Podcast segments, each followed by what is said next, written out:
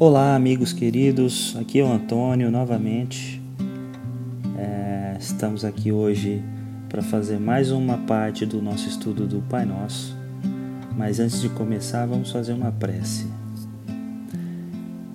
Vamos buscar fechar nossos olhos, sentar numa posição relaxada, tranquila, esquecer, deixar de lado as preocupações do dia e vamos lembrar do nosso Pai Vamos elevar nossos pensamentos a Deus e pedir que Ele nos abençoe, lembrando e agradecendo por tudo que temos, pelo dom da vida, por todos os recursos que nunca nos faltam e que possamos ser cada dia mais semeadores da Sua paz, do Seu amor entre os nossos irmãos que essa discussão de hoje possa ser muito produtiva e que possa encontrar solo fértil em nossos corações.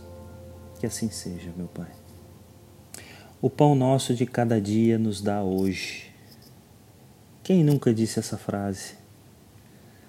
Quando a gente faz o Pai Nosso, muitas vezes a gente fecha os olhos e a gente é levado até pelo automatismo porque a gente já falou tantas vezes, já pronunciou tantas vezes essa oração, que às vezes o sentido das palavras se perde um pouco.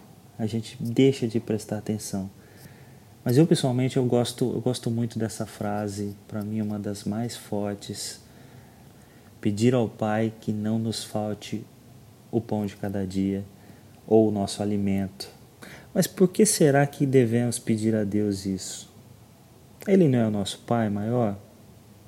Como é que ele vai nos deixar faltar qualquer coisa, principalmente o alimento? Ele não é responsável por toda essa obra?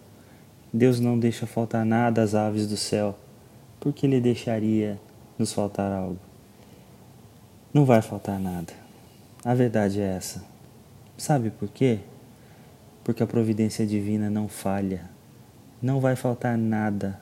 Nada que precisemos. Nada que precisemos de verdade. Às vezes a gente não sabe não percebe o que a gente precisa, mas o Pai sabe, né? Deus sabe o que a gente precisa, Deus sabe o que está dentro do nosso coração. Ele sabe e ele provê. Essa é a grande beleza da coisa, essa equidade, que é cada um tem o que precisa e o todo tem tudo, todos os recursos para que possamos vivemos todos bem.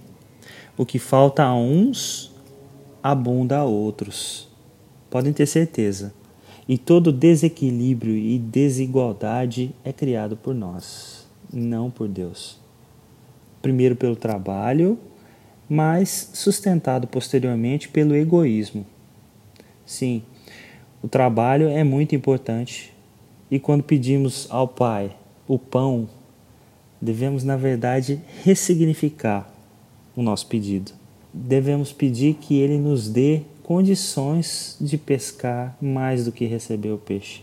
Não que Ele nos dê o pão de bandeja sem nenhum esforço da nossa parte, mas que a gente possa se esforçar, trabalhar, para que assim a gente possa crescer pelo nosso esforço essa é a lei do trabalho. É por isso que Jesus escolheu por apóstolos pescadores, homens trabalhadores. Mas o fato de termos conseguido algo, ou muito, através do nosso trabalho, não nos isenta da obrigação de compartilhar com os necessitados.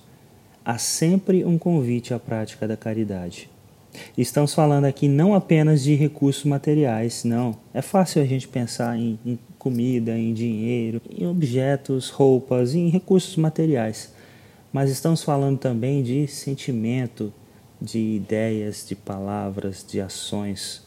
Isso tudo é alimento espiritual.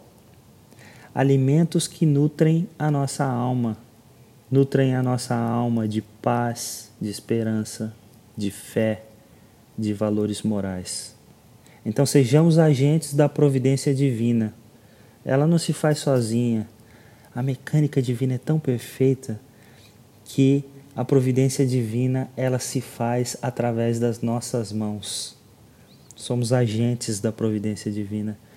E se ela não se fizer através de nós, ela se fará através das mãos de outro alguém, nosso vizinho, o nosso irmão mais bem preparado, ou melhor dizendo, o nosso irmão mais bem intencionado, o nosso irmão que já entende e já sente a necessidade de trabalhar pelo bem, de trabalhar pelo amor. Então, que não nos falte o pão, sim, que não nos falte o pão de cada dia, mas que assim como Jesus, possamos multiplicar esse pão para saciar os nossos semelhantes que precisam. Cuidemos da fome dos nossos irmãos e a nossa fome passará. Bom, amigos, acho que o recado de hoje era esse. Espero então que nos próximos dias possamos refletir um pouco mais sobre o nosso trabalho, sobre tudo que o Pai nos provê, que possamos ressignificar a gratidão ao Pai por tudo que temos em nosso coração e que possamos também pensar em nossos irmãos. Que a caridade se faça cada vez mais verdade em nosso íntimo e que possa ser transferida para as nossas ações. Ainda que no começo de forma pensada, exigindo certo esforço, mas que essa possa se tornar aos poucos natural em todas as nossas ações e que guie nossa vida. Vamos terminar aqui então, mais uma vez, com a prece que Jesus nos ensinou. Ó Pai nosso que estais no céu, santificado seja o vosso nome. Venha a nós o vosso reino, seja feita a vossa vontade, assim na terra como no céu.